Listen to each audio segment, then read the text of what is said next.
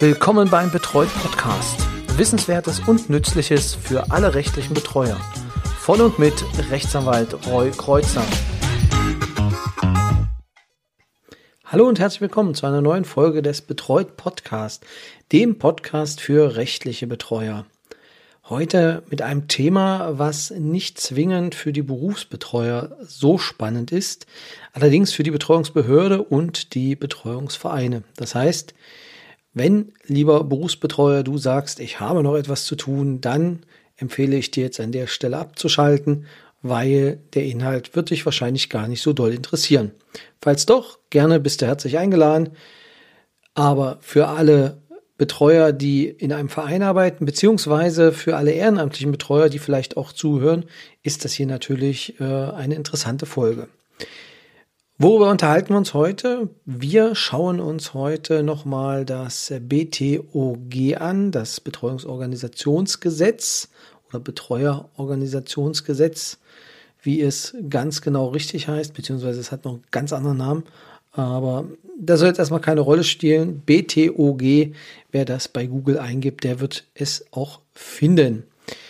Und in diesem Gesetz ist auch geregelt, wie Ehrenamtler bzw. wie mit ehrenamtlichen Betreuern umgegangen wird. Und es gibt eine Neuregelung ab 2023 und zwar ist es da so, dass ähm, die Betreuer an einen, also die ehrenamtlichen Betreuer, an einen Betreuungsverein angegliedert werden. Was heißt das? Angegliedert werden? Warum angegliedert werden? Wir gucken uns das ganz genau an. Ausgangslage für diese ganze Norm, beziehungsweise für den ganzen, ähm, ja, für das, was wir gerade besprechen, ist der Paragraph 816 BGB, also der neue, die neue Fassung dann ab 2023. Was sagt der 816 BGB? Der sagt sehr viel. Allerdings ist für uns nur der Absatz 4 entscheidend. Und zwar heißt es im Absatz 4, also vielleicht nochmal vorneweg, 1816 spricht von der Eignung und der Auswahl des Betreuers beziehungsweise der Berücksichtigung der Wünsche. Und dann wird gesagt, okay, es ist erstmal der Betreuer zu, äh, der Betreute zu hören. Und äh, wenn er einen Wunsch hat, dann muss dem auch äh, entsprochen werden. Und jetzt gibt es natürlich auch Abstufungen, wo wir gucken müssen, ähm, wer im Ehrenamt auch tätig wird. Und in dem Fall wird gesagt, eine Person, die keine familiäre Beziehung oder persönliche Bindung zu dem Volljährigen hat, soll nur dann zum ehrenamtlichen Betreuer bestellt werden, wenn sie mit einem, also die Person, mit einem nach 14 des Betreuungsorganisationsgesetzes anerkannten Betreuungsvereins oder mit der zuständigen Behörde eine Vereinbarung über eine Begleitung und Unterstützung gemäß 15 Betreuungsorganisationsgesetz geschlossen hat.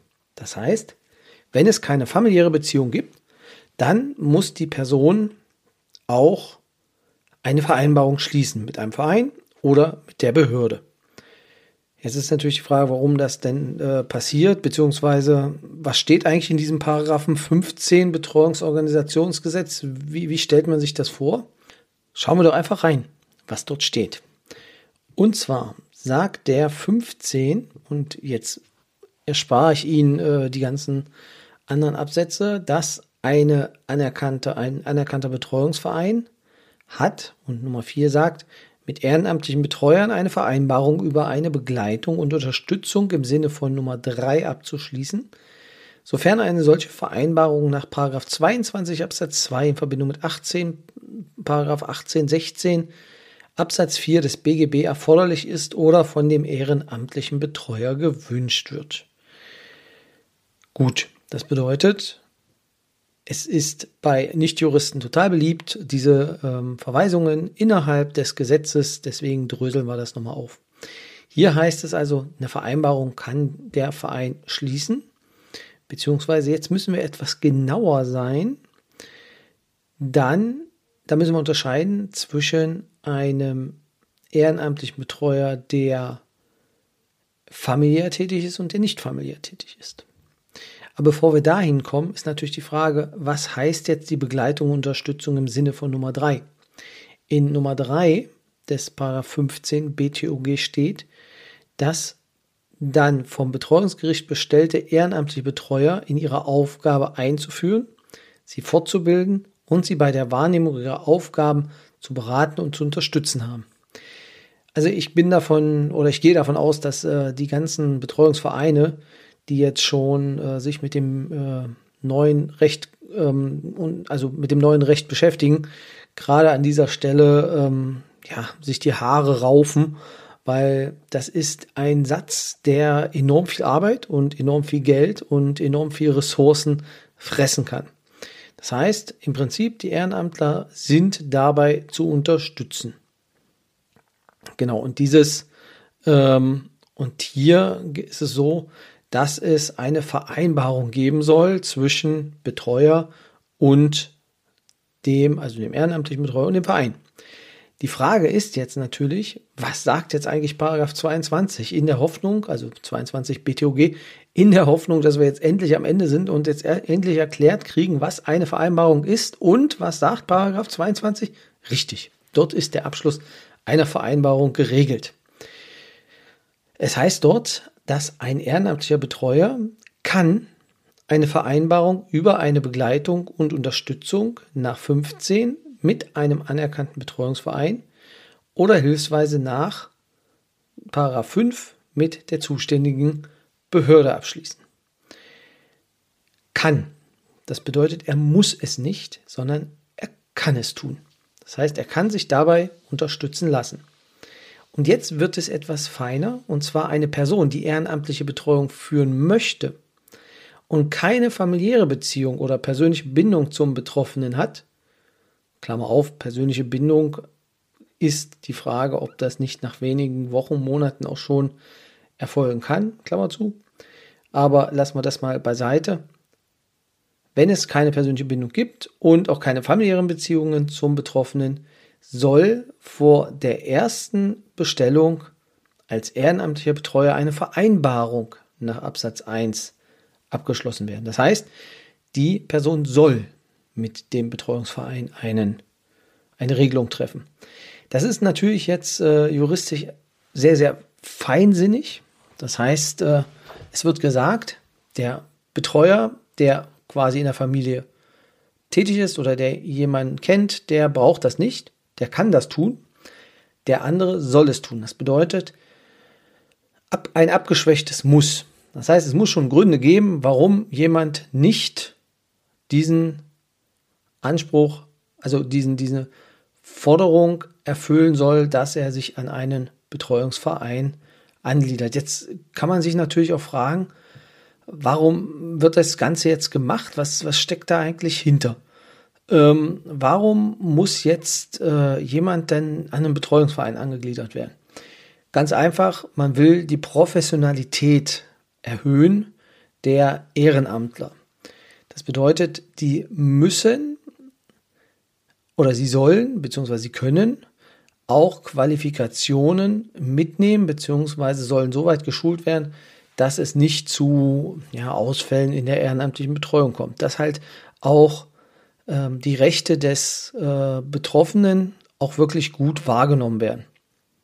Das ist in der Vergangenheit immer nicht so äh, der Fall gewesen, da Betreuung und rechtliche Betreuung manchmal verwechselt wurden ähm, dass dann teilweise gesagt wurde, okay, die rechtliche Betreuung übernehme ich dann noch mit, aber gar nicht klar war, was damit dann passiert.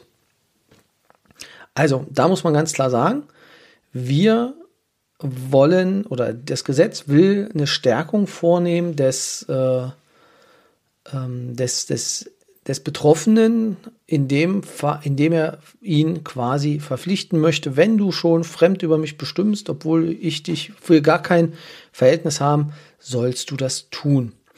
Jetzt kam die Frage aus der Hörerschaft, ähm, was denn diese Ausnahmen sind, beziehungsweise gibt es die Möglichkeit, wenn wir vielleicht einen zweiten ähm, persönlichen Betreuer haben, der da noch mit involviert ist, ob man denn darauf verzichten kann, dass jemand, ähm, ja, dass jemand denn quasi diese, ähm, diese Abs diesen Abschluss mit dem, mit der Behörde beziehungsweise mit dem Verein nicht machen muss. Und äh, da würde ich sagen, es ist eine Einzelfallentscheidung. Da ähm, kann man äh, drüber nachdenken, wenn es eine zweite Person gibt, die natürlich diese Nähe hat.